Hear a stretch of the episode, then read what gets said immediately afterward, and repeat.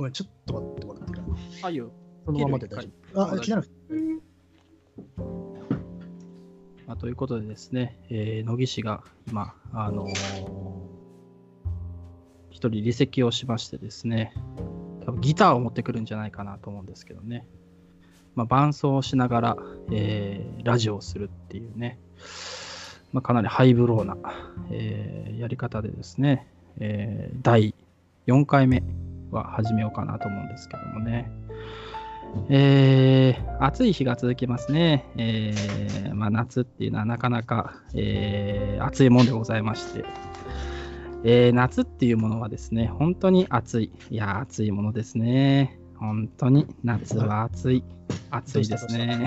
ちょっと場をつなごうかなと思って、今ちょっと夏は暑いなっていうトークを暑い広げようか熱い連呼してたけど、いや夏は暑いボットになろうかなと思って。なるほど。大丈夫です。あのやっぱりです、あの現代は人間がどんどんボット化していく、あの令和はそういう時代になると思うんで、りまあちょっと先取りしていこうかな。そうそうそう。やっぱりね、あのーまあ、ディープラーニングというか、まあ、まあ、AI っていうほどのものではないと思うんですけど、やっぱそういうの盛んじゃないですか、今。ね。えで、それによって、まあ、人の職も奪われる。まあ、銀行なんか結構ね、もう、早期退職とかレイオフなんかしちゃ日本でもしてるぐらいですから、まあ、この辺の動きはまあ加速していくんだろうなと。え何のあそうな 億総ボット化の時代にですね、令和を突入していくんだろうなというふうに思ってます。なるほど。時代を切ってあるな。まあ時代を切ってみましたね。はい、ということでですね、えー果たしてこの1分か、まあ、2分ぐらいの間にですね、皆さんラジオ切ってしまうんじゃないかっていうね、いや、最初の、最初の1、2分は大事ですよ。最初の1、2分でずっと夏は暑いですね、あ人類総ボット化ですねっつって、果たして読書ラジオでみんなついてきてくれるのかなっていう、まあ、一抹の不安を、その前はチャゲアスの話してたからね。チャゲアスの話をしてたんですけどね。チャゲアスと井上陽水の話をしてたって。ですね。まあ、その話はまた、あのー別のね、別途、あのーハードボイルド読書探偵局派出所の方でね、ぜひあのやろうかなと思います。発出場があるのか。ええやっぱり手広くやっていかないと、1億総チェーン店化の時代ですからね。さあ、なるほということでですね、えーどうも、えー第4回目を、えー始めようと思いますけども、えーハードルド読書探偵局の、えー堂本です。よろしくお願いします。ノリです。え2人合わせてん？っていう、なんか、やっぱジングル欲しいね。また話戻っちゃうけどさ。あ の女の人のね、コーラスやっぱそういうジングルがないとね、どうしてもあのー延々とチャゲアスの話しちゃうから。えーまあそういうことでですね、えーまあ、第4回目ということで、えー平成回帰小説傑作集、えー東正夫さんが編集されたんですね、この本の、えー今回はですね、お供え、うん。えー吉田智子さんかな、そうですね。名前ちゃんとしないとね、吉田智子さんのお供えを、えーディティクブディティクティブ、えー していこうと思います。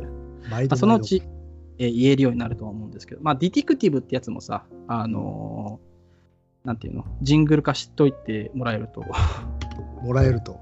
誰えっとが誰が あのーでもこう言っとくともしかしたら誰かがさ、送ってくれるかもしれないよね、ツイッターの方にねあ、ジングルをなるほどね。そうそうでそれを僕はボタンに割り振ってボット化するからさ。はい、ということでですね、早速入っていこうと思います。えーはいでもさ、うん。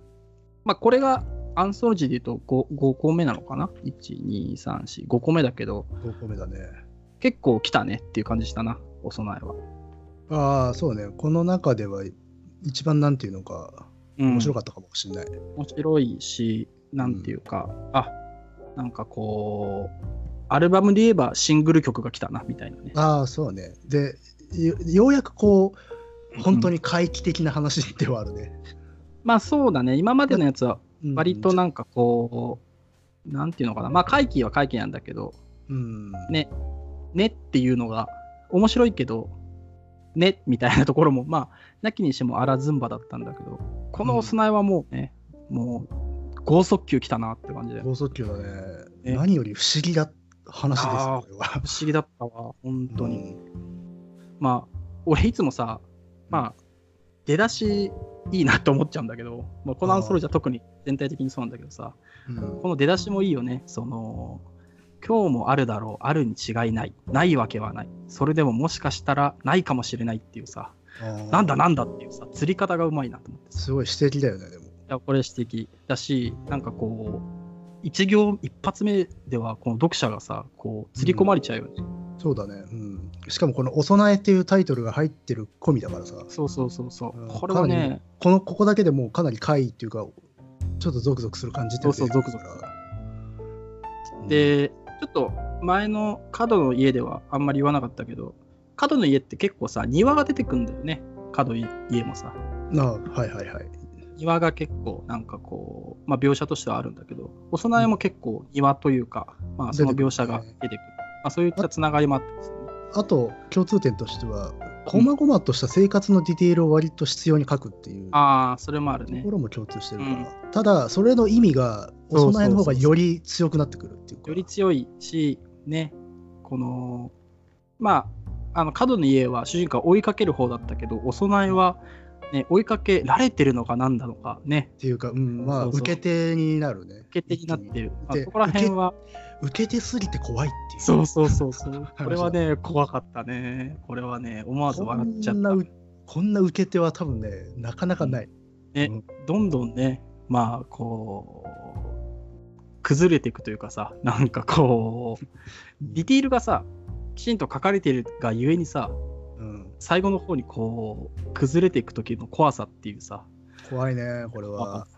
そう。まあ、ちょっと、あのー怖い怖いって言ってもあれなんで、ディティクティブを、あのーしていこうかなと思うんですけど、うんまあ、あるだろう、あるに違いないって、この主人公が気にしているのはですね、あのまあ、玄関を出ると、まあ、自分の家の、まあ、まあ、塀塀なのかな？塀というか、うんまあ、そ外にあるところに、えっ、と、まあ、花が刺してあるんだよね。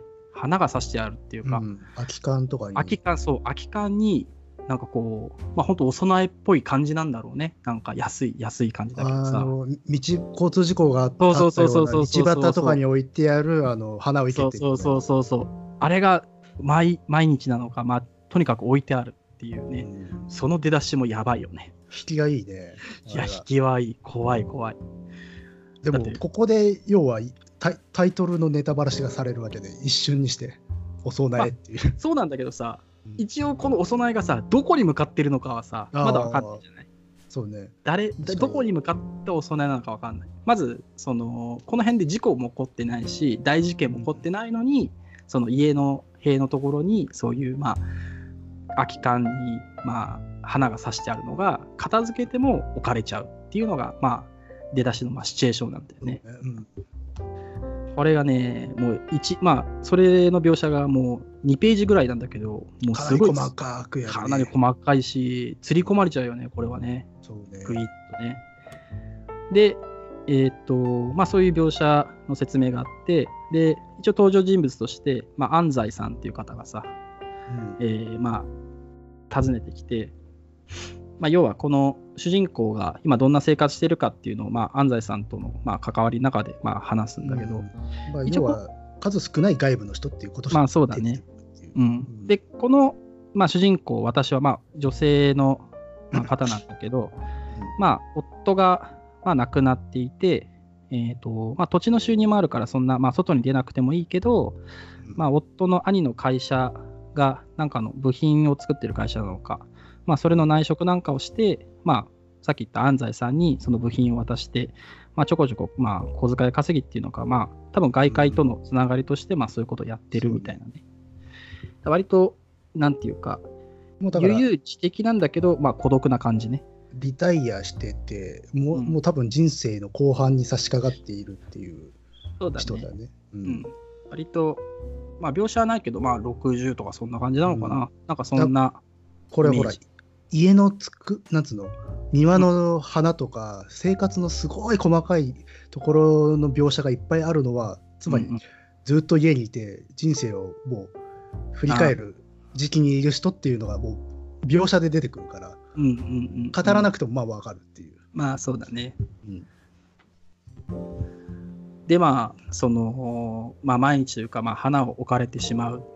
で、で結構まあ、やっぱ、気味悪いし、気になるから、まあ、この人はまあ、見張って犯人を捕まえるしかないって思うんだよね。うんまあまあ、結構普通はそう思うわね。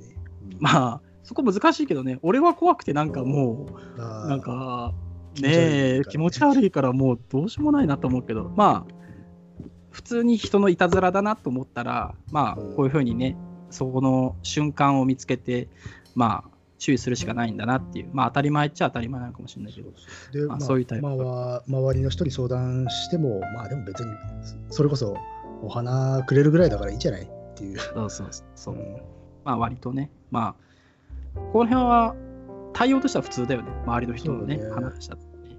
でもこれ面白いなと思ったのはさ、うん多分多分これわざとだと思うんだけど、この主人公は花好きなのよ。ああ、そうね、花は好きだね。でいきな多分り、人並みよりは好きでっていう、その人がでもやっぱそのお供え的に置かれているこの花々に対してはすごく不快に思ってるっていうのは結構大事な点かなと思う。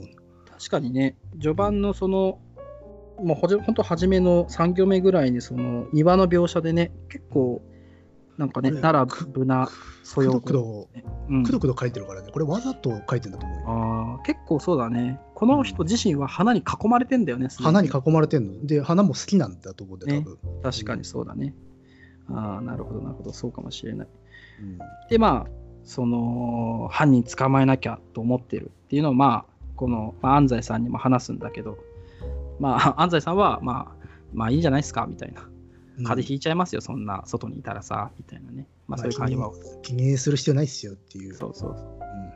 一応、ここで、ちょっとだけ、なんか、まあ、安西さんが、まあ、うちの前を通勤しているとは知らなかったとか、なんか、安西さん説もちょっと醸し出してるよね。ちょっと一瞬思ったね、それは。そうそうそう。うんまあ、そう思わせようとはしてるのかな。うんうん、なんかこの辺のさ、やり方、なんかミステリータッチで面白いんだよね。ああ、そうね。まあまあまあ、ミステリーじゃあミステリーでしょうね、これそう。そうそうそう。置いたの誰だって話だから。そうそう。これでね。で、まあ、この主人公がさ、で、うん見張るわけだよね。うん。その、家の、朝朝ね。うん。そうそう、朝。で、犯人見つけたら、まあ、どうすんのかなと思ってるとさ、うんなんかこう、このやっぱ細かい描写の一つ一つが良くてさ、その、おばちゃんたちが通りかかるじゃん。あーはい140ページかな。おばあちゃんっていうかな。おばうんおばちゃんの集団というかさ、うんその、えーまあその、全然関係ないおばちゃんが通り過ぎるんだけど、その会話がもうなかなかいいなと思って、ベランダ、ベランダの話をさ、してるじゃない。そうね。ベランダをつければ雨漏りするに決まってるわさっていうね。うん。これもなかなかね、この、なんつうのか、ニッチというか、本当に細かい細かいね。生活の話というか。でもこうちょっと変な感じだよね。その、ああ、じ会話はっと見見てるっていう。そうそうそう。なんか会話してる、まあ何人かのおばあちゃんの集団とすれすれ違ってるのか、ままあ、通り過ぎていくって感あ、じそうそうそう。だけど、その140ページの最後だとさ、私の真ん真ん前に立って顔を見ながら、その会話をしてるんで、う。うん。なんか変な感じだよね。普通そんな風にはしないじゃない。そう、このバランスが結構うまいなと思って。え、急にさ、そう言われちゃうんだよね。だからこただ、まあ、じいさんばあさんは、このポテンシャルあるじゃないですか。まあ確かに。こういうことをを多分やるお年寄りもいるので、だからそういう日常性のリアリティなのか、最高なのかっていう。うん、まあね。でもここもちょっとなんか、お、おやっていう感じはね。そうそう。読み手としては親と思うわけ。そうそう、不安不穏なね。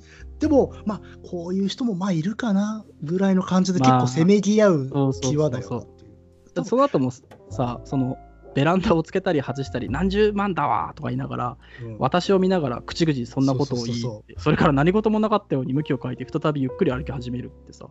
これは想像すると怖いけどね。えー怖い確かに。怖い怖い。うん。ね。でも、いる、いるっちゃいる気するんだよな、こういう人。まあ、人人たちっていうおか。年寄りでね、こう、うん、あのもうちょっと、こういうことしたら、ぶ無作法かなっていうのをちょっと超越してしまってる。まあまあね。でも、ちょっと怖いね、ここもなんかね、これは怖い不穏なね。まあ、うまいもうその不穏感は醸そうとしてる感じなんだとは思いますよ。うんあそんな感じで、まあ、見張ってるけど、まあ、見張ってる間はね、まあ、まあ当然来ないんだよね。うんまあ、逆に、逆に周りから見たら主人公も不穏なんですよ、これ。不穏だよね、これはね。そうそうなんだあいつっていうね。なんで座ってんだ、あんなとこでってなるからそ。うそう。で、まあ、次の日は、まあ、いつもはその、花片付けてるけど、次の日は、まあ、試しに花をそのままにしておいて、まあ、ちょっと様子を見たりとか、まあ、いろいろなことしながら、いろいろ実験したりとかこうたそうそうんディテクティブするわけだよねそうそう、ディテクティブしてる。そうなんだよね。で、あとさ、で、まあ、その、とりあえず花をそのままにしておいたって後に、また、ちょっと家の描写があるのかな、自分ちの。そうだね、細かく。ん花やっぱし花とかの話になったり。そうそうそう。で、まだ建ててから30年しか経っていないのに、この家は300年経ってるようにふ古びて暗いみたいなね。うんこの辺もね、しかもさ、この人が見てるさ、あの、テレビがさ、うんあの、怪奇映画なんだよね。しかもこれ多分ゾンビだよね。そう、知名度のゾンビが墓場から次々立ち上がるシーンとかね。うん、でしかも笑ってんだよね。まあまあまあ、わかるけど、はははって笑ってるっていう。まあ確かに笑うんだけど、ロロメロかな、これ。ロメロなのかもね。うんまあ、でもちょっとなんか、うんまあこの描写も、なんだろう、違和感というかね。まあ、だから、どっちかって、いや、ほら、B 級ホラー見て笑う文化ってのは、我々の世代はもうあるじゃない。あそうなんだけど、それと多分違うんだろうね、これ。違うのかな？どうなんだろうね。このゾンビ映画を見てさ、うん、この人笑うような感じじゃなかったじゃん、今まで。あそうわかんないけどさ。これまでのキャラ付けはね。キャラ付け的にそういう人間的なさ、なんか、あの、性格は特になく、その淡々ときたから、普通に多分、素直ないい人っていう感じが。そうこれ読むと急にさ、親近感湧いちゃうよね。そうね。その怪奇小説読んでるようなさ、我々にしてみると、おうおうおうお前もゾンビ読んで笑う、おうなんか血に血が通ってる人みたいなさ。っていうのと、あとはやっぱしちょっと日常に退屈してる人の感じっていうのも伝わるかな。そうだね多分もう何何べんもぼんやりと何の気なしに映画を見るみたいなのが習慣化してるっていうのがよくわかるから。そうだね。うんまあそういうなんかこう、日常の、まあ、いいシーンもあったりしてね。うんで、まあ、まあ、その日は花をそのままにして、まあ次の日見てみたけど、まあ特に花は増えてなかったっていうね。うん実験した見た結果、まあ、特に離れてなかったですと。で、まだ、えっ、と、この後も結構庭の草取りとかなんか、あれだよね、うん木とか、まあ盆栽とか、だからすごい日常を淡々と描く詩小説みたいになってんだよな。ね、本当にリタイアした後のさ、あの庭いじりの生活みたいな感じだよね、これね。だからね、この辺でね、僕はもう、あ、これ、なんか末語のお話っていうか、この人の人生の終幕のお話になっていくのかなとか思っちゃったわけよ。うんうんうんそれで、そのおは、お供えもそういうことになってくるのかなとかっていう想像をこの辺でし始める。ああ、なるほどね。あの生活のディテール淡々と語るってことはもうそれ語り手もしくは語られる人が死ぬってことですからああ、そういうことか。だまあっていうふうに思ったらそれは壮大なフェイントだったね。まあ壮大なフェイントだよね。これで、そうなんだよね。おお供えの方向がね、うん一体どこに対してお供えてんのかっていうのはねそ。うそうそうだからこっちとしてはもうねねろ割と幻想文学とかロマンチックな方向に行く準備ができ始めちゃってるんだよ。そうそうそうそう。ところがどっこいなんだよね。ところがどっこいなんだよね。カタストロフィーがすごいことになっちゃうんだけど。まあ、この、えっと、まあ、花をそのままにしても増えなかったっつって、まあ、庭いじりして、ふんふんってやってると、気配を感じるわけですよね。なんかこう、私がね。ねなんか、うん、来たぞみたいな感じがあって、で、表にパッと出ると、今度はさ、えっ、と、白い小さい旗が立ってんだよね。ねこれ144ページね。また不思議だよね。ね、あれ？旗立っちゃってるみたいなね。うんで、その道を出ると、若い女の後ろ姿が見えたんで、てめえこの野郎、待てこの野郎っつってさ、まあ、とうとう捕まえたわ、なんつって、まあ、声をかけるんだけど、うん。え、知らんす、私、みたいなさ、うん。なんかこおう、知らないですって言われると、急に自信がなくなって、あそうじゃない、そうっすか、みたいな感じで、またこの主人公は帰っていっちゃうんだけど、まあ全然悪びれてもいないので、そうそうそう。本当に違うのかなと。まあ、ただちょっと不思議な人ではあるけどね、この人。いや、これも不思議だよね。だって初めにさ、その、白い旗が見えたときに、若い女の白姿が見えたから声かけてみたら。もしもし。ということでですね、あのやっぱあるね、あの怪奇小説探偵してるとさ、うん。スカイプが落ちる回会さ、うん。まあ、ありがちな感じだけど、やっぱ今、お供えのだいぶね、あの、やばいところに、あの、我々はディティクティブしてるからね、会が。お供えの方も結構、おいっつってさ、スカイプやめろみたいな感じで、今ちょっとスカイプをバツッと一回切られたんですけど、そうですね。まあ我々もね、まあ、探偵歴も、えー長いんでね、まあまあそこはよしなにっつってまたスカイプを立ち上げてですね、立ち立上げても、ち上げて、粛々と、えーライセンスを提示したとこなんですけども、首を、首が腫れてもやるっていうね。そうそうそうそうそう。我々はですね、まあ、そんなあの命をとね、えーかけて、えー今、ディティクティブしているところですけども、えーと、どこでしたっけね？えーえーとまあ、お供えの犯人かもしれないという女の人を捕まえてみたけど、じ違い違うっぽいぞっていう。まあ、違いますって言われたら、もう、もうそれ以上は、ね、うん、これはね、しょうがない。で、まあ、その時立てられてたのが旗なんだよね。うん、花じゃなくて旗に変わっちゃって、うん、えーまあ、割り箸に白い紙をつけただけかと思いきや、えーちゃんと、あ、紙で、紙なんだね。旗も紙ではなくて布で、小さいながら血まで、血、あこう、乳、乳、土と書いて血までついた本格的なものだった。これわかんないんだけどさ、血ってなんだ、知ってる？なんだろうね、これ。なんだろうね。これ調べとけばよかったな。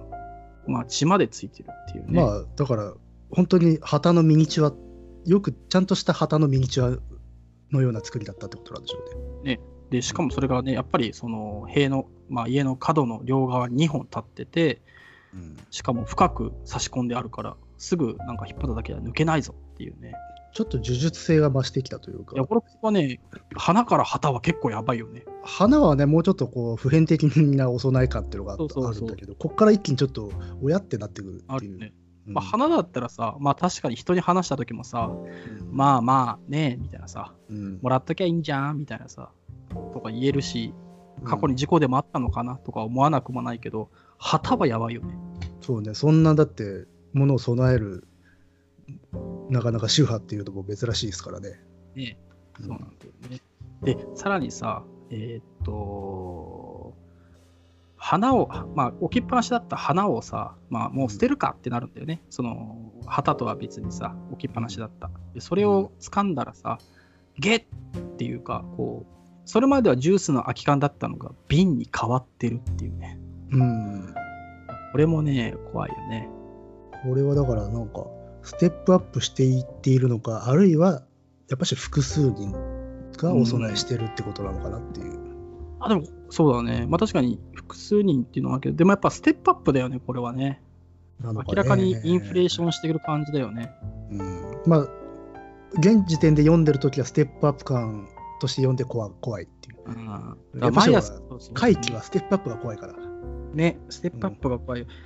やっぱりね、ヒヒの次はやっぱりね、あごめん、なんでもない。ちょっと今なんか、あの、前の角の家をちょっと一瞬笑おうとしちゃったけど、まあそれはちょっと良くないから置いといてね。あの、まあそういう感じで、まあインフレーションしていく感じがね、結構怖いよね、ここはね。そうだね。で、まあ、本人としては、まあ、もう、向かっ腹が立ってね、もう、電気鉄条、もうでも貼ってやるみたいなね、ガラスのかけらを巻いて、近づけないようにしてやろうかみたいなさ。ちょっと、その発想はちょっと怖いけどね。まあまあ、怖いけどね、ちょっとでもこれさ、あれじゃない？ゾンビっぽくない？電気鉄条網とかさ。あまあまあまあ。ああとでねあとほら、被害妄想に駆られてめちゃめちゃ家要塞化する人って現実にいるじゃない？ああ、いるね。いるそれけど、それの短所を見るような感じがある。あーまあでも、ここまではね、やっうんまあ、自分に置き換えて読めば、まあでもそれぐらいのことは思うぐらいちょっと嫌だなとはまあ。確かに、これが実際に起きてたら気持ち悪い。ね絶対怖いもんね、これはね。で、まあ結局再び毎朝花を捨てるのがまあ私の日課になったっていうね。うん、でもその花もうん。高級な花に変わっていくんだよね。そうなんだよね。それが怖いよね。それまではなんかさ、その辺から積んできた花だったのがさ、コチョウラン、ケシ、トルコキキョウ、バラっていうさ、で、さらにさ、瓶だったのが花瓶とか竹、竹筒とかさ、陶器のだから壺になって最初のうちは思いつきで置いてるのとかいたずらで置いてるのかっていうのがあったんだけどもうここまで来るとこれ違うぞってなるよね。そう、本気なんだっていう。何の本気なんだっていうね。うんで、ちょっと、まあ、場面チェンジというか、あのーまあ、家、家からちょっと離れて、えっ、と、泊まりがけで実家の法事に出るんだよね。まあ留守するってことよね。あ留守にね。うんで、このさ、法事パートもなんかさ、不穏な感じだよね、すごいね。だからなんかね不思議な おばちゃんたちが出てくるねこれね。そうそうそう。で、まあ、この人のお母さんは、まあ、存命で、まあ、この話を、まあ、お母さんにすると、まあ、お祓いしてもらいなさいよって母から言われるんだよね。うんまあ、そういうことはあんま母は、なんか、全然なんか、普段は言わないのに急に言ってくるから、まあ、なんだなんだって、まあ、本人も思ってる。うんで、幽霊とかそういうものを信じる類のおばあさんではない。おばあさんじゃないのに急にそんなこと言い出すっていうね。うんで、さらに言うと、母親から、まあ、そういうことはあんたに問題があるのよって言われてさ、うん結構母に対して、んだよ、いつもそう言うな、みたいなさ、ちょっと母との仲の悪さがね、ちょっと見え垣間見えますね。この147ページあたりとかさ、そうだね。うんそうそう。なんか旅行中に肺炎になっても、夫婦喧嘩して実家帰っても、建ててすぐ家の雨漏りがしても、あんたに問題があるのよっていうような、まあ、親子関係っていう、なんかリアリティあるね。あるある。なんかね、あんまうまくいってないのかもしれないし。毒親のなんか典型みたいな感じがまあまあ、そこまであれなんかもしれないけど、なんか無神経でそういうこと言言っちゃう母親っているよね、みたいな。しかも高齢になればなるほどこういうそうそうそうことっていうのは、リアリティね。そうそう。で、でも、いい、で、お祓いをしてもらうと、それで悪い花がいい花になるとか言い出すんだよね。悪い花がいい花になるっていうのは何なんだろうな、みたいなさ。まあまあで元元より高級な花だしな。ねえで、まあ、その主人公が、じゃあ神主さんなのかなっていうと、母親は神主じゃダメって言うんだよね。詳しいよね、なんか急にね。ねそれまでね、そういうことを言ったことない母って割には神主じゃダメだっつってさ、専門の人が。なんか知ってんのかなとか思っちゃうよね。そう、ここ読んだ時はさ、あ、うんなんか、なんか真相に近い人なのかなって。うんなんか単純にその血のなんかね、もしかしたらあれもあるのか、そうそうそうそう母親的の、まあ、ほう特に法事っていうさ、イベントを絡めたうからさ、ん、なんかそういうね、その血にまつわるイベントなのかななんかちょっと電気的なノリがさ出てくるのかなって。ただぶっ飛びますよねこんなのもね、これもね、ぶっ飛ぶ、な何？みたいな感じになるんだけど、うん、まあ、この辺まで我々探偵局はね、これはなんか、あのうん。家族の因縁に問題があるんじゃない？かそうそう。まあだからをね。オーソドックスなホラーみたいな展開がちょっと見え始めてくるんだよね。そうそうそうそう。そこに対してディティクティブしようかなと思って、まあ、その専門の人がいるっつって、まあ、そのお母さんが急に知識もないと思ったけど、なんか、えー、あ、志村のばあ様に、えー、と頼んどくんだね。うんそう、あ、お母さんはお祓いとか言ったけど、別に結局知識ないから、私は、えっ、と、急に志村のばあ様っていう人がに頼んでおいたっていきなり言い出すね、これね。うんまあその親戚のそのそっち方面に強いばあ様が、だけど、まあ、その志村のばあ様も特に何も言ってこないから、うん。まあ、催促することもなく、まあ、また家に帰っていっちゃうんだけど、うん。なんかね、あのパートは急になんかお祓いとかさ、なんかいろいろ出てきて、ちょっと盛り上がるとこだったけどね。盛り上がってしかもテンションをだいぶ変えるというかオカルト色が出てくるんだけど、ギアチェーン入ったよね。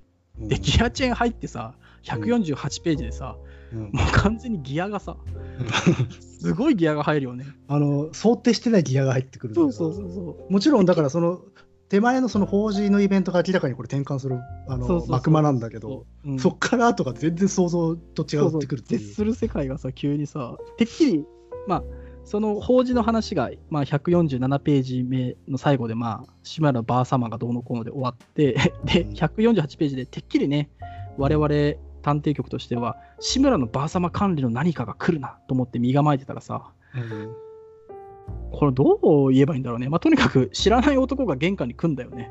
そうそう。だからなんか、もうちょっとこう、あの、トラディショナルな霊的な話になっていくのかなと思ったら、そうそうそうそう。一気にカルトに戻ってくるっていう。カルトっていうか、これは、なんなん世界なんだろうね。ただこのね、いきや、なんか突然なんかドーンとさ、生身のさ、なんかやべえやつが来る感じはさ、ちょっとまあ、リンチっぽいっちゃリンチっぽいかもしれないね。デビッド・リンチっぽい。急にドーンってくる。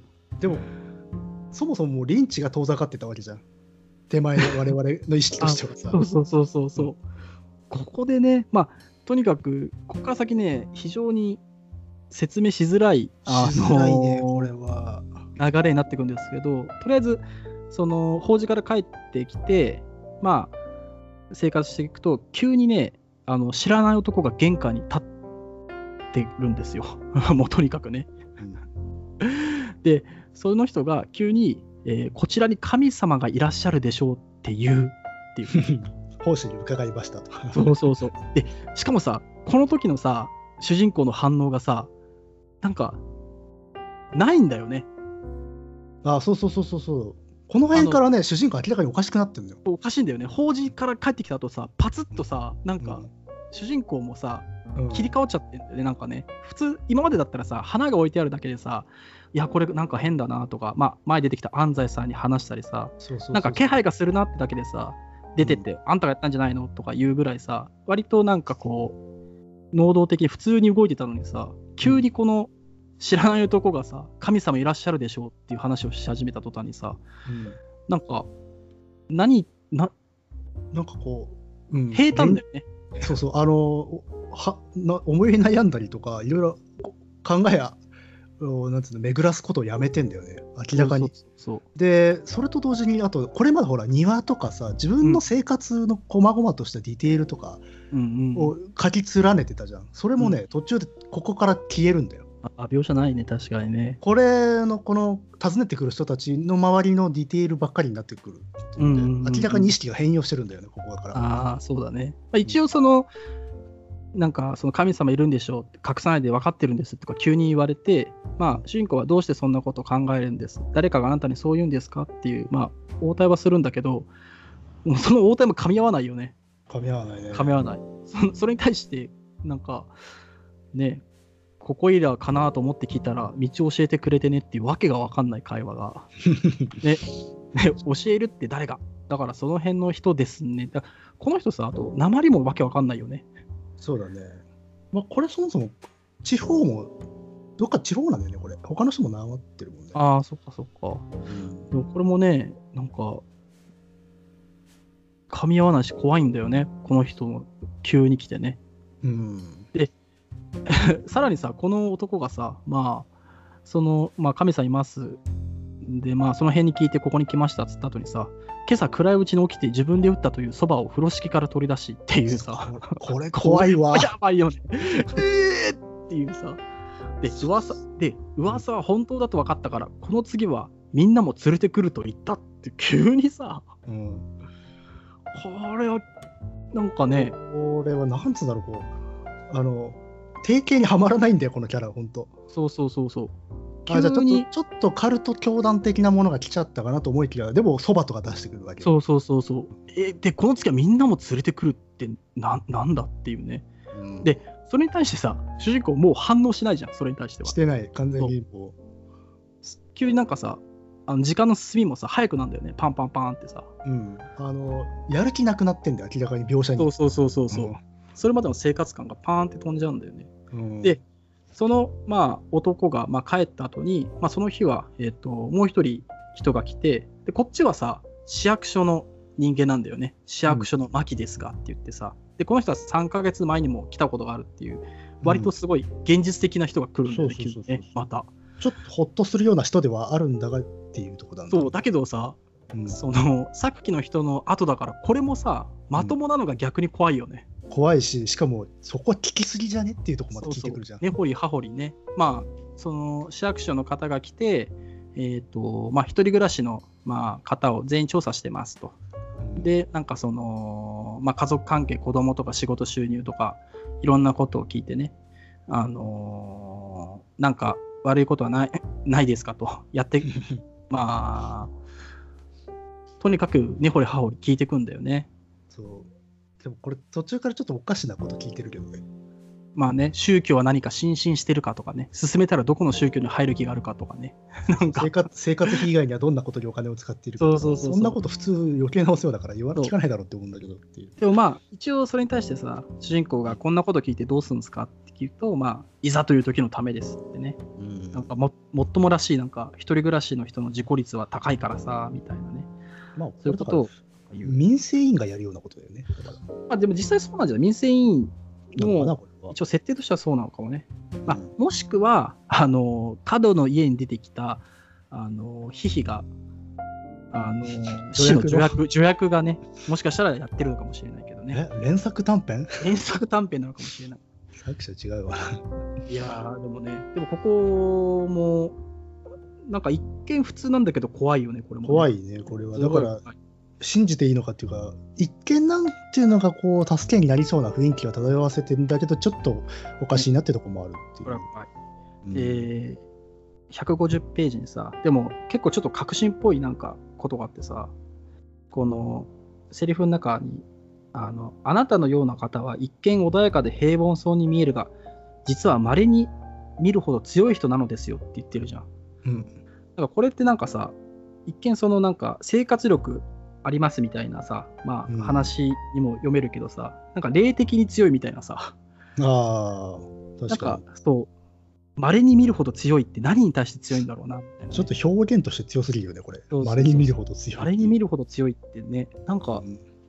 でしかもその後家族も仕事も友達も趣味もなく外出も旅行も嫌いって。そうそうそう 失礼だからなっていうそうそうそう、だからちょっと超人であるってことだよね、なんかね、うん。稀に見るほど強いっていうねなん。だろうね神様だって言いたいのかって勘ぐるよねこっちとしてはあ、で、これはでもあれ、ああれか、3ヶ月前の話なのかねえその後さね今日もまた調査ですかって、ちょっと俺読みそば、読み飛ばしちゃってたけどさ、言う言うじゃない、その主人公がさ。ってことは、このさ、会話、その、は、3ヶ月前の会話なんだね、多分。多分そうだねあの今時系列が。2回目で同じこんなこと聞くとは思えないから、ね多分これを踏まえて同じよあの何回も何回も来てるってことなのかな、ね、だから3ヶ月前にも、この市役所のやつが、なんかちょっと変な感じで来てんだね、もうね。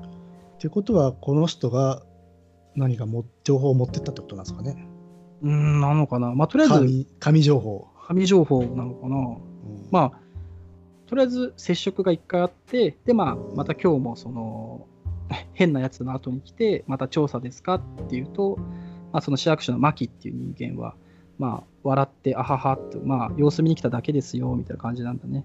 うんで、一応その花の話もするんだけど、割とここの対応はまともだよね。そうね、まあ、警察沙汰にするほどのことでもないですしねっていう。そうそう。で、まあ気にしないことが一番ですよって。まあなんかあったら名刺の番号に電話してくださいねっていうね。名刺はこの前差し上げたでしょ。持ってますねって。結構でも、なんかね、この人は、なんか分かってる風なところもあるよね。ちょっとね、うん、だからそれだけに不気味な存在というか、逆に言うと監視してるような感じにもあるし、うん。うん、まあなんか、まあそういうのがあってね。で、さらにそれが終わると、ついにお団子が乗っちゃうんだよね。その家の外でさ。吹きの葉の上 そうそうそう団子が乗っているという、お団子乗っちゃうかみたいなね。完全にもこれはね、う民族学的な感じになってくるそうね、もうその辺が来ちゃうとね。で、まださ、でも、主人公はさ、一応それ、まあ、勝たしたりもして、でさらに、キウイ、焼き魚、まんじゅう、ね、鬼しめと乗ってるものも変わるっていうね。うん、うん、でも、この辺はまださ、一応、犬猫を散歩する人もいるし、困ったなっていうやつがまた一回ちょっと戻ってくるよね。生活レベルがもうのね話がね、一瞬戻ってくるんだけど、でも怖いのがさ、その、お祓いのことを思い出して、その、志村のばあ様のところ電話したらさ、うんまあ、電話にまあ誰も出なくて、で、母親に確認したら、志村のばあ様は脳の血管が切れてずっと入院しているっていうね。そうそうそうそう。こえのー。しかもこの、このなんつうの、主人語り手のこのた淡々としてるというか、愛のなさというか、ね。俺はね。脳の血管が切れてっていうさ、これ、病名を書きゃいいんだよ。うんそうね。うん脳梗塞でとかね。脳の血管が切れて。血管が切れてっていう、この植物的な物言いにちょっとこの主人公自体の意識の変容みたいなものをちょっと感じちゃうんで。まあね。うんで、母親の、で、まあ電話してる母親の声もよそよそしいっていうね。うんなんだね。で、結局さ、そう。で、ここも怖いんだけどさ、今までさ、その、今までっていうか、法事の時その話した時のお母さんってさ、うんそれは払った方がいいとかさ、お前が悪いとかさ、うんその払うことでいい花が、あ悪い花がいい花に変わるっていうさ、そういうスタンスだったのにさ、うん電話でまた同じこと言うとさ、ありがたいことだねと同じ言葉ばかり繰り返してるって、もうさ、うんもうそっち側だよね。もうやばいよね、キワッキワだよね。あれ、お母ちゃんみたいなさ。だからね、この辺はね、読んでくるとね、これ、瞳悟空的な話になってくるのかなと思って。ねえこの辺はさ、なんか、怖いよね、としか言いようがないんだけど。もうだから、お母さん諦めた感じじゃん。あ、もうそのフェーズまで行っちゃったら、もう娘はもう無理ってことでしょ、これ。なまあ、分かっててそうなのか、もうなんかもう、そういう言語化することもなく、そういうフェーズにもう周りは突入しちゃってるのか、うん。とにかく、なんか、怖いよね、ここもね。でだから周囲がもうこういう感じで、もう準備が整いつつあるそういうことに比例して主人公もまたそうなってんだよね。ね、どんどんね、これはね、怖いですよ。で、まあ、一応その、でもまだね、主人公はね、そのおそお供えっていうか、腹腹を立てるよね。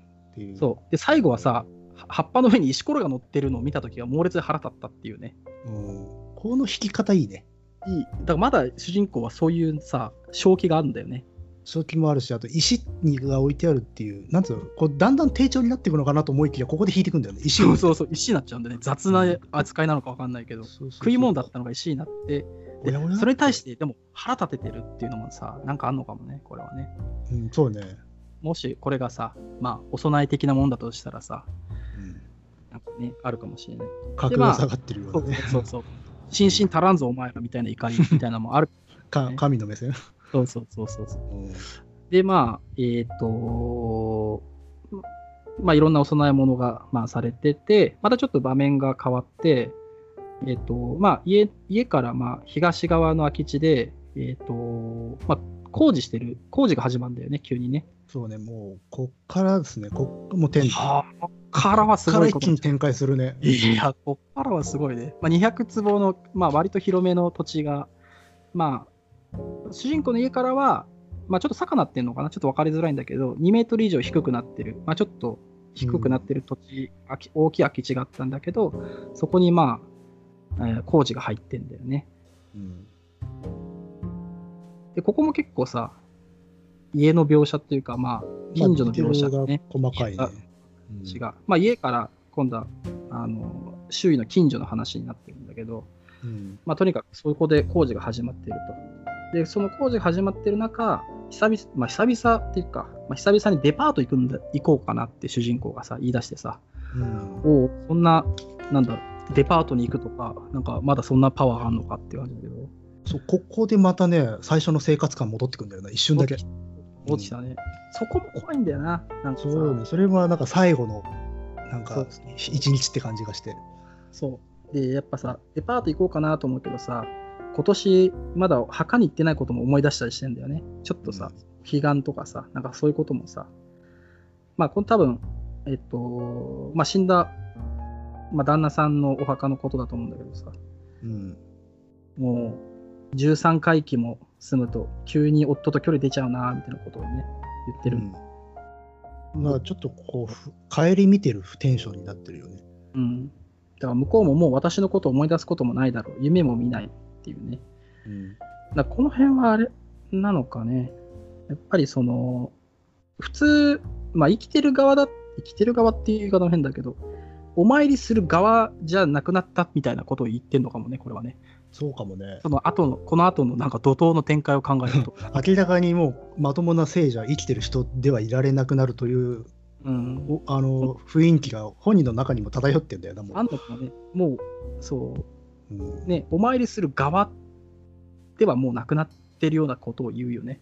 そうだってその後なんかお坊さんとまあなんとなく話をしてで、その後になんか株の浅漬けと夕べの残りのきんぴらで朝食を済ませてから、あの門口の掃除をしたっていう書き方に終わり感がすごい漂ってる。なんかさ、おしまいのなんかご飯食べてる感じだよね。そうそうそうそう。もう全部なんかこう、綺麗に片してっていうね。で最後の日をこうつつましやかに淡々と処していくっていうテンションになってんだよ、これ。そうそうそうそうう。んで、その、台所の窓から、まあ、外を見るとさ、えっ、と、みんながゴミを拾ってるんだよね。まあ、その工事してるところはさ、もともとすすきが生え、いっぱい生えてて、まあ、いろんなゴミが多分投げられてたんだろうけど、まあ、そのゴミをね、あの草刈りをした後に20人ぐらいがせっせと拾って集めて、まあ、やってるのが見えるんだけど、えっと、しめ縄を張って祭壇の用意ができちゃってんだよね、もうね。その時点でね、ゴミを片しながらさ、うんで地鎮祭をしているっていうね、おやおやっていう感じがね、これ今155ページかな。そうか。うんうん、まあだから、地鎮、まあ地鎮祭だと思うよね、普通の人はね。そうそうそう。だけど、地鎮祭にしてはさ、なんか早いよね、テンポがさ。だってまださ、その、いっぱい生えてる雑草切ってさ、ゴミとかもいっぱい片付けてる中さ、うん地鎮祭をさ、あのーやるかねみたいなね。なんつうのかな、気が気がせいてるというか、本気感がすごい出てくる。そうそうそう。とにかく何かに準備のために急いでる感がね、すごい。うんでもちゃんとさ、工務店の人が来てたりさ、リアリティはあるんだよね、全然ねね。そうそうそう。まあそんな感じ。でも、いろんな人が来てんだよね、とにかくね。でさ、その、まあ隣なのかあれだけど、私の家の方を見上げて指さしたり話し合ってる人たちもいるっていうね。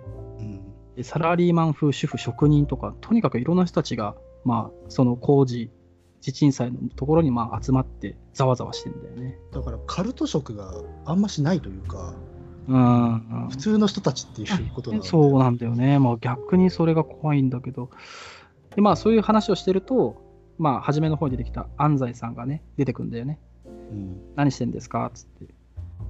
で、安西さんが出てくると、うんまあ、まあ現実的な感じなのかな。ここっちとしては安心したくそうそなる安心したくなるんだけど、うん。なんかその、まあもともと安西さんってさ、あのーまあ、お主人公の死んだ夫の、まあ、お兄さんの会社に勤めてる人だけど、うん。なんかその会社もなんか、あれだよね、ちょっとなんか、まあその会社というか社長も宗教にはまっ、宗教なのかな 蘭の栽培か。そう花をねここでね そうつながっちゃうんだそうそうそう蘭の栽培を始めるんだよね。うんでもまあ、蘭はさ、でもまだ飾られてはないんだよね。そうそうそう飾りの中では蘭出てなかったけど、花の新種を作るんだっつって、うんなんか会社を抜けて農場へ行っちゃうっていうね。でそれでもう、会社も潰れちゃうんじゃないですかねって安西さんが言ってるっていうね。だからこのラインは外部だと思ってたのがそうそうそう筋とつながっちゃうんだよね。そう。あ、え、どういうこと？なんか、ひここも引きずられちゃうの？出てきてない人までも、なんかさ、引きずられちゃうんだよね、引きずられちゃうかもしくはそもそももう外側が全部もうそういう世界になっていたそうそうそう、なっちゃうんだよね。で囲まれていたんだっていう。でしかもこの安西さんがこの時はさいつもはその、まあ、内職で仕上げた部品を受け取って、まあ、次の代わりのなんか組み立てる部品を渡すのにさこの時はよこさなかったんだよね。そうね、そう。で私の方もまあ催促はしなかったっつって、まあ、安西さんがまあ まあ帰っていっちゃうんだよね。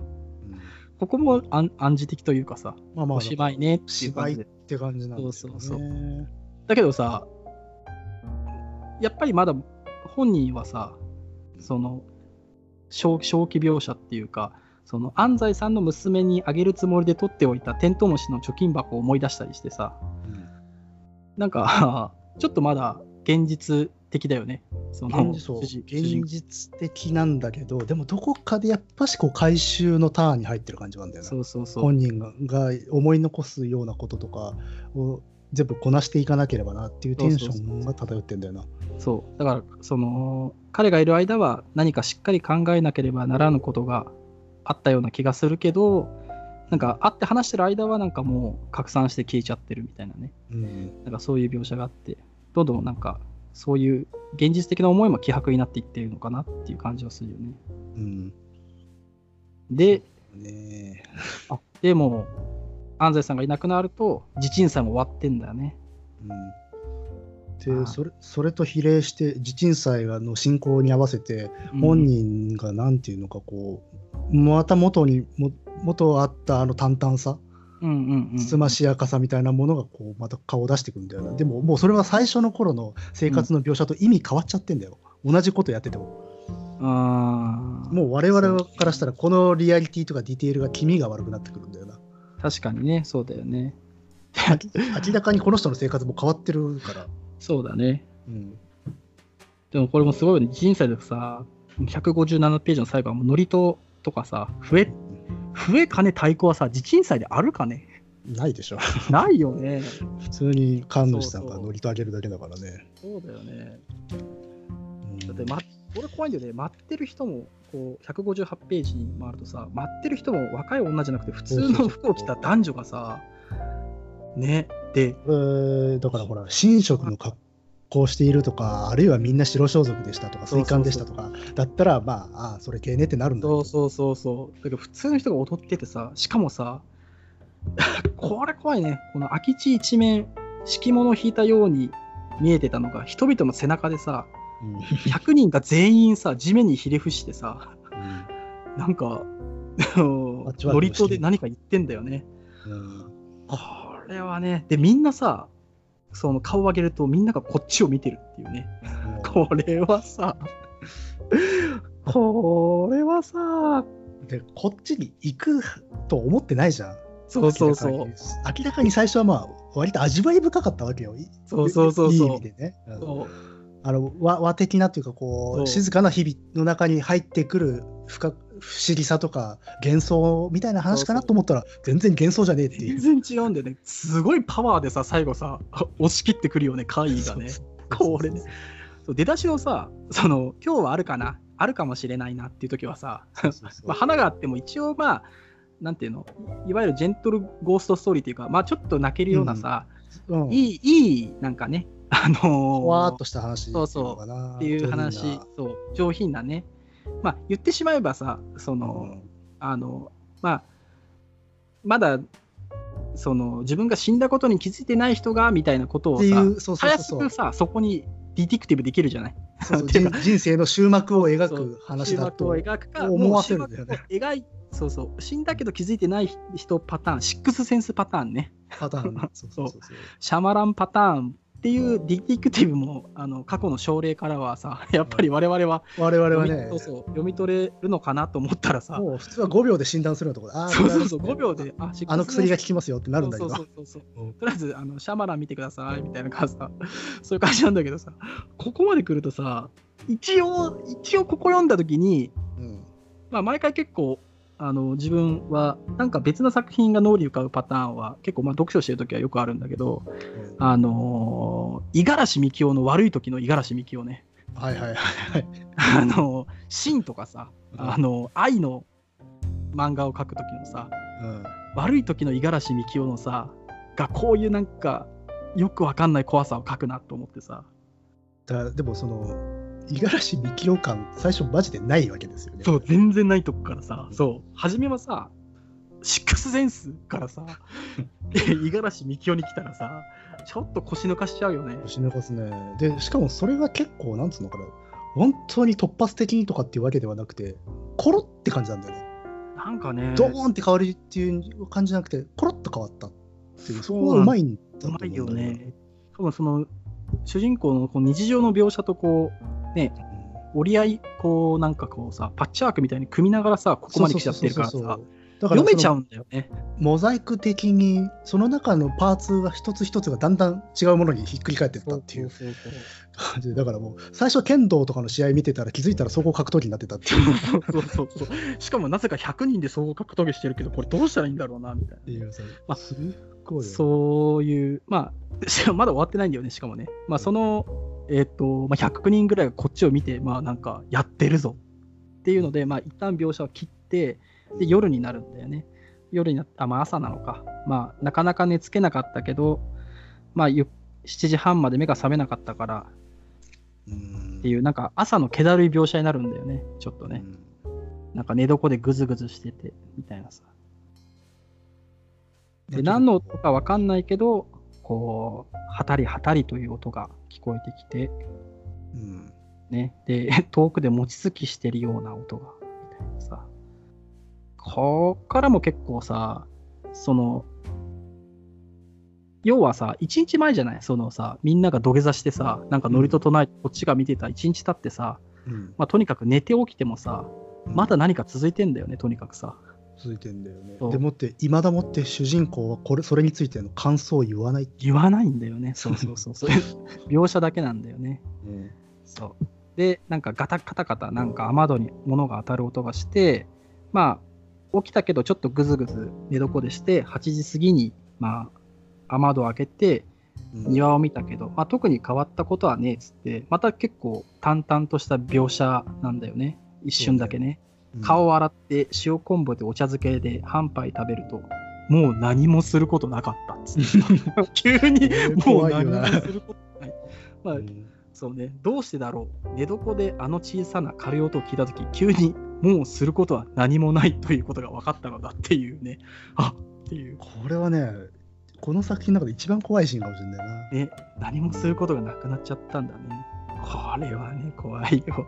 もうだから、諦めたというか、受け入れたというのか、まあ、両方、うん、なんか、とにかく、もうなんか、言語化せずにもう受け入れたんだよね。そうそう何だからねここまでその不思議な事この事象に対して感想がないっていうのは、もう言葉にししてどうこうじゃなくて、もうそうそうそうそう。諦めの先行ってるんだよな。もうなんか諦めっていう考え方でもないよね。もはや。そうそう諦めってある種言語的な世界なんだけど、その先行っちゃってんだよねっていう。うん、だって欲求がもう、そういうことじゃないもんね。らもうすることなんもねえな、あの音聞いちゃったからさ、みたいなね。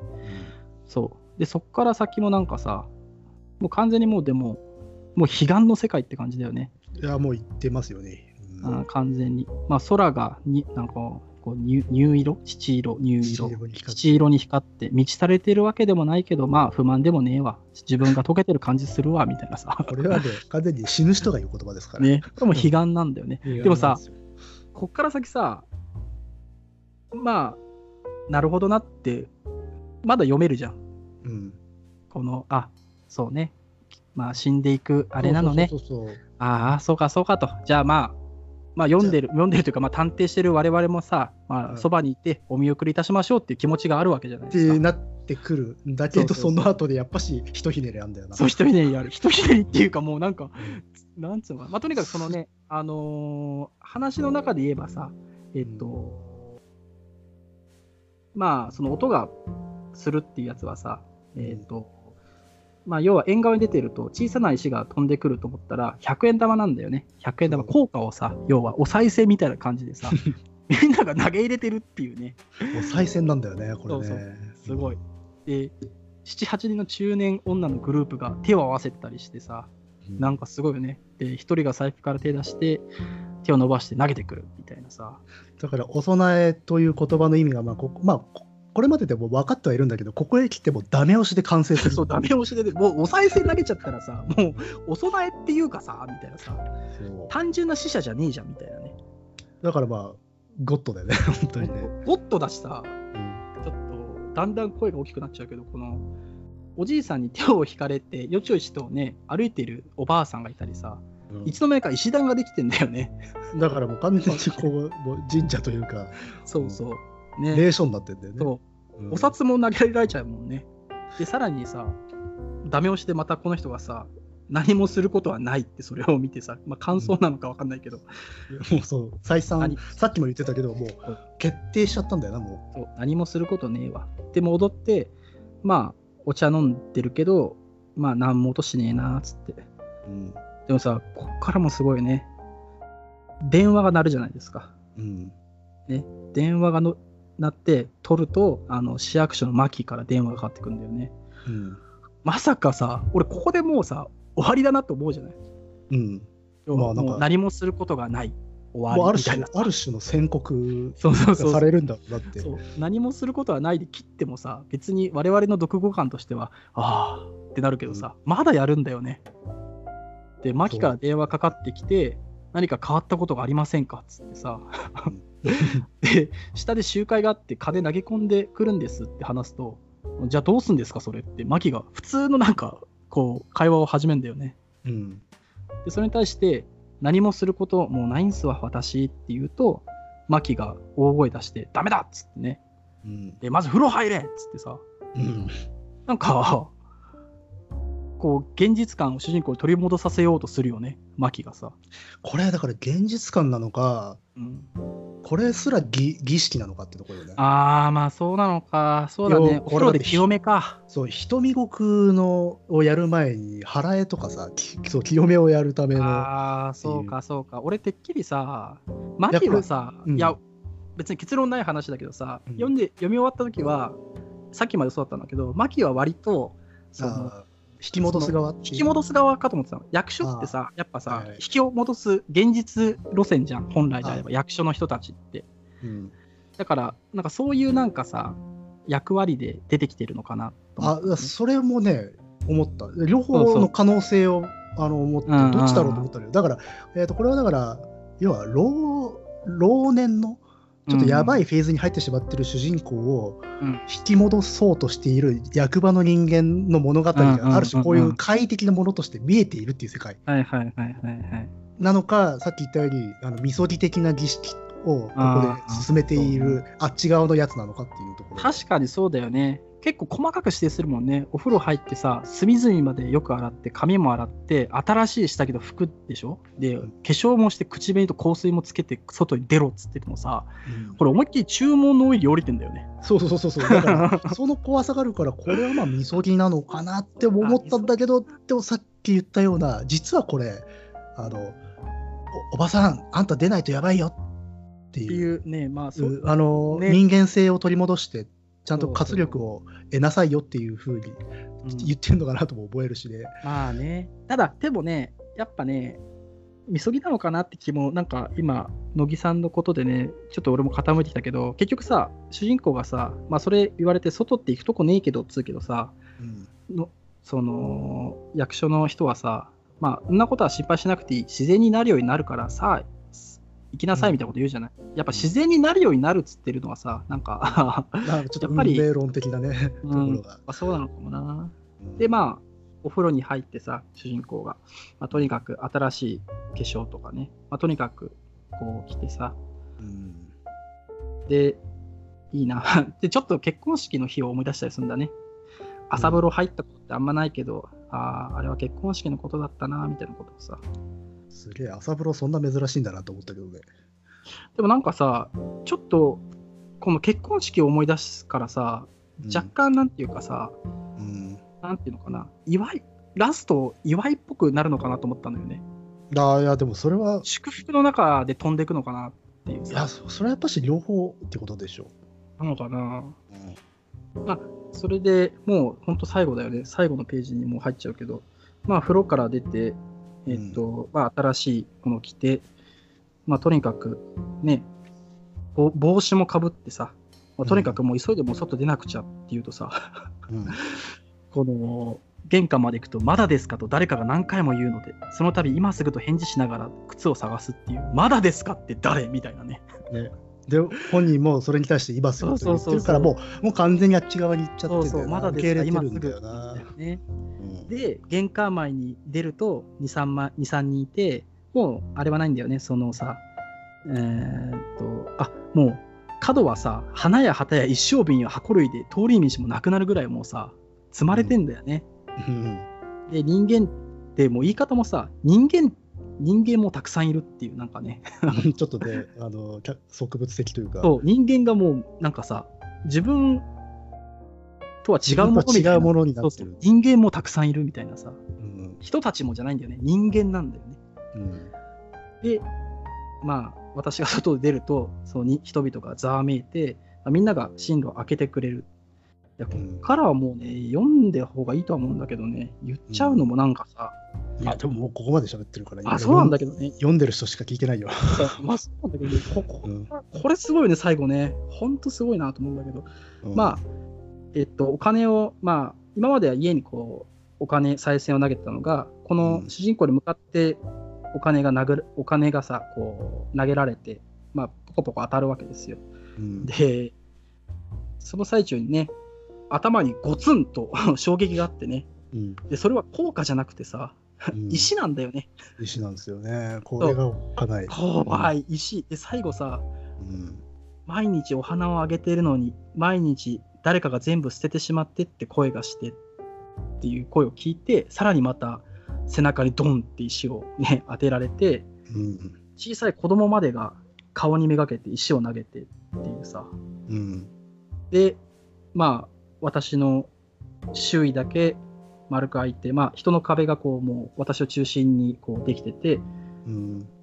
手を合わせる人、石を投げる人、触ろうとする人がいて、もう全部これ読んじゃってるようなもんだけどさ、まあ、みんな口々になんか言ってんだよね。で、それがやっと、あ、お供えって言ってるのだと分かった。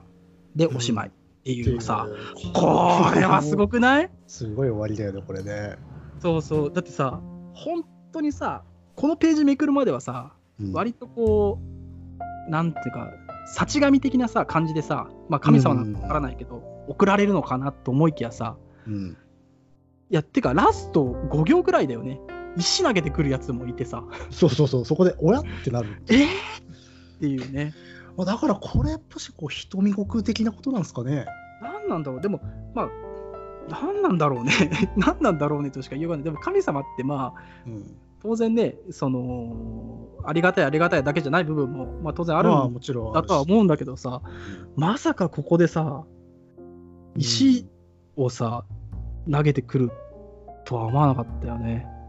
これだから、あの、なんつうんだろうな、最初はこれやっぱし、もうさっきも言ってたけど、うん。この人の人生の終わりを、あのおとぎ話として描く話だと思ってたら、まあ、神様になってっちゃったじゃん、途中で。うんうんうんでああ、じゃあまあそういう話かって言って、うこっちが神様路線で受け入れようとしたら、最後、うんあれ？っていうところで終わる。そうなんだよね。うんこれ何なんだろうね、石を投げるっていうのはね。でもさ、うんな、わかんねえわ。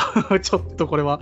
あまあでもこういう両義性っていうのは神様ってのはあそうなんだろうけどね。まあ途中でさ、確かにそのお供え物が団子だったのがさ、急に石に変わってさ、その主人公も腹立てたりしてたじゃないですか。うんうんだからなんか、拝むだけじゃない人たちもいるってことなんだよね、多分ね。かもしくは多様な信仰形態が集集約されてるっていうかあだからこれ、特定の宗教とかじゃなくてし、うんあの信心というものが一緒くたに全部寄り集まってこの人に向けられてるんでいろんな形があるっていうまあそう。だから花もいろんな種類があったし、うんあとは全然こう統一されてない人たちが集まってなんか勝手なことをやっているっていう、まあそうだね。結局、生きてる人間は神様に対して勝手だよなってことだよね。うんまあ最後もうん、そうだね。石投げてる人だけじゃないもんね。手を合わせた人触ろうとしてる人たちもいる。ね。うんでもとにかく、まあお供えってことなんだね。あるいはちょっと例えば例えばさっきちょっと出てきた瞳悟空みたいな話に寄せるんだとすれば、お供えは実はか主人公自身であったとも取れるしね。ああ、そっか。なるほどね。これそういうことかもね。だからその前にあの役所の人がみそぎ的にあんた体身を清めなさいよあってーそれはそうね。確かっていううか風にもね取れるよね新しい下着つけたりとか確かに。結婚式思い出してるっていうのもうんあのあれ新婚あの新婚に近いもんなんでねひ瞳悟空ああ、そっか。特にそうだよね。あのさ、昔のさ、あのー結婚式って特にそうだけどさ、やっぱ女の人がこうさ、男の人の家までこう夜歩いて行ってさ、こう儀式的だよね、すごいね。神事だよね。そうそうそうすごいね。あの角隠ししてさ、うんこう行くみたいなのも含めてそうだけど。ああ、そっか。この人自身が神っていうのも、まあ読み方としてはあるかもしれないけど、そうじゃなくて、もっと大きな神に対するってこっていとか。うのもあるしあるいは神に捧げられるものもまた神として見出されるっていう価値観ってのはあるからねまあね。だから神様が持ってるそのいろいろなアンビバレンスなその性質っていうものを体現ししているというのか、なるほどね。うん、ああ、なるほど。いい、いいディティクティブかね。あんだけどねいやこれはでも絶対わかんない これはね。いや、でも、いや、でも、そういう見方いい、いいな。なんか、俺はこの人自身が、その、神様に近づ、神様になっていくっていうのもあるけど、より大きな神がね、裏側にいるっていうのも、まあ、それはいいよね、それもね。うんなるほどね。まあだからその確かにそね。そのための準備をさせられてきてる感じっていうのはあるよね。うん、でもさ、例えばさ、でもそうなのかもしんないな。そのさ、手を合わせたら石を投げたりさ、えっと、まあ、触ろうとする人が最後さ、お供えっていう言ってるじゃん。うんそれってさ、えっと、主人公が神様だったら言わないよね。言わないと思うんだよ。ねうんこの人がお供えだからお供えっつってるんだよね、きっとね。かもしんないね。ねうんでもそうなるとさ、うんやっぱり、なんか、どうなんだ、瞳悟空される人ってさ、まあうん、一方では感謝されつつさ、まあ、そっちの方は門外観だからあれだけど、一方では汚れなのかね、やっぱり。いや瞳悟空するか、どうなんだろう、そこら辺は。汚れをむしろだから払った状態で行かせないといけないっていうものだから、ああ、そっか。でも、きれいにしていかないといけないっていうか。なんか、おこ行いの行動としてはさ、なんかやっぱ人を、まあ、殺す行為になるからさ、ちょっとなんかさ、なんか意味嫌われるところもあったりするのかね。そんなことはないのかそこはでもだから、あのそもそもほら、し神聖なものと汚れ的なものっていうのは、すごく禁煙というか、みあのうん表裏一体なところがあるので、性質がい逆転するんだよな、しうるもの。だから両方持ってるってことだからね。なるほどね。うんまあ、もうさ、あのこれ、お供えさ、何分経ってんだ、今、1時間以上経ってるよね、これ、多分つなげるとね結。構言ってんね。これはね、やばいことですよ。まあ、もう、ということ、ということで大丈夫かな、一う旦。これもね。まあとりあえずは、これうん話し続けたら、もうどんどん瞳悟空とか多分ね、あの民族学的な何か、あのトークにも発展しそうですけど、まあ、お供えそのものとしてはね、まあ、こういった形でね、えーめっちゃ怖いぞと。めっちゃ怖い。怖いし変変な話だぞっていう。変な話だし、めっちゃ怖いから、まあ、ぜひ、えー言っ言っちゃったけどね、まだ未読の方は、えーぜひ、えー ディティケティブしていただきたい。未読の人はここまで聞いてないよ。途中で多分やめてる。あ、これ読まなきゃってなる。そうだね、まあね。まあ、まあ、そうそう。このラジオはもう全編ネタバレでいきますから、そうね。そう。ネタバレ、うんハードボイルド。まあ、ハードボイルドってネタバレだからさ。ネタバレだからね。ハードボイルドとあれだそうなんすか。ハードボイルドはもうね、ネタバレてるから。だってさ、もう、花からさ、やっぱハードボイルドはもうさ、犯人が友達だったりするじゃん。まあ、あの、ハードボイルドって事件解決は運命によってなされるからねだからね、もう初めに出てきたやつが犯人っていうのがハードボイルドですから、まあそういう意味においてはですね、まあネタバレしててもまあしょうがないんじゃないですかっていう、まあまあ。まあなし崩し的なあれなんですけど、まあそこら辺は、えーまあ次のジングルがね、もしね、作れたらね、ネタバレしてますっていうのもね、エコーかけて言言っとくんで、そうですか。まあでもあれだね。えうん。こんな感じで。ひとまず前半部分ではこれが一番面白かったかな。そうね、いや、だし、編み方としても、これ15だっけ？その平成回帰小説傑作集は1、2、3、4、5、6、7、8、9、10、11、12、13、14、15、15編あるから、まあ3分割して真ん中、まあ前半の最後にこれを持ってきているっていうのは、まあね、うん、はハイライトだよね、序盤の。まあ序盤のハイライトっていうことでね。ただこの後も結構ね、から先はなかなかすごいんじゃないかって気もするんだけどね。要はちょっと本域の人たちが、あのジャンル的に本域の人たちがここの後から入ってくるから。うーん、小池まり次、小池真理子さんのメインチってやつだもんね。うん読んだことはないけど、これもすごそうだけどね。まあ、そんな感じでですね、えっ、と、また、あのー次回、引き続きやっていきますんで、あ、ぜひね、ここまで聞いた人がどれだけいるのかわからないですけど、あのーノートの方に、えーいいねをね、つけてもらえたらいいなと思います。じゃあそういうことで、えーそろそろ我々、あの、就業時間が終わりになったんで、あのー探偵局の方に戻りますんで、はい。じゃあまた。はい。ではまた今度。またねバイバイ。さよなら。